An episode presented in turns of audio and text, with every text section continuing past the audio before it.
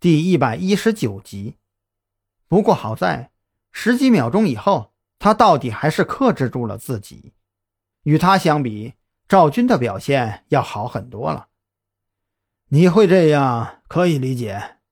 小兰可是见过大场面的人啊！今天下午来到这里的时候啊，他的表现可不比你好多少啊。你也看到了，这里大的身体关节我们已经收拾走了。剩下来这些碎肉啊，实在是不好整理。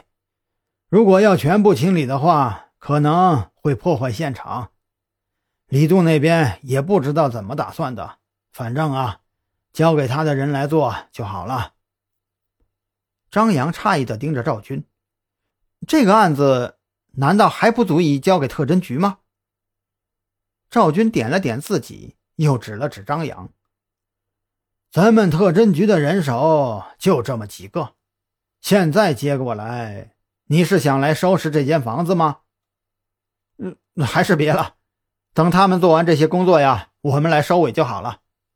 张扬暗道赵军的滑头，他明白，这个案子说到底都不可能当做常规的刑事案件交给李栋去处理。可是很显然啊，李栋并没有意识到这一点，或者说。李栋自己也非常的兴奋，他即便想到了这些，可本能上也在抗拒这个想法。他非常想这个案子留给他自己去调查。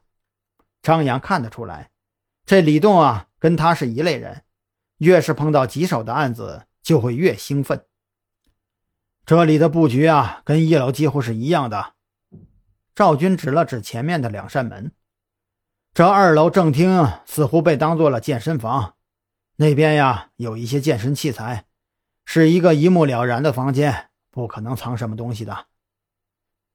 不，有些不一样。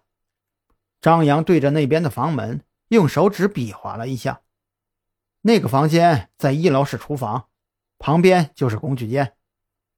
虽然表面上看起来两个房门之间的距离是差不多的，但是。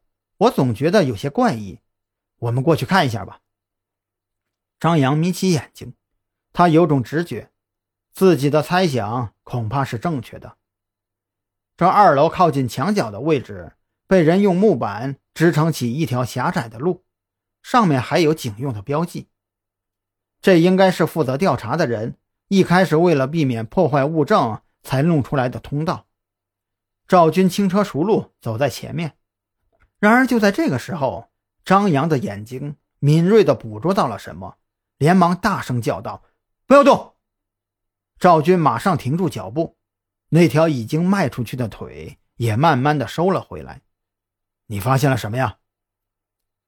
张扬缓缓走过去，弯下身，手指在那临时搭建的木板上轻轻一捏，好像抓住了什么东西。他正想站起来，不过紧接着。他的身体又再一次压低，并且松开了手指，呼吸逐渐变得粗重。赵队，赶紧联系李队，让他找防暴部队的人来。这个时候，张扬早已经是一身的冷汗。他暗道自己实在是太大意了。这么多年远离这个职业，他虽然一直没有放弃锻炼，可是那种参与案件的紧张感，毕竟是会随着时间而逐渐消弭的。他手里捏着的是一根棕色的毛发，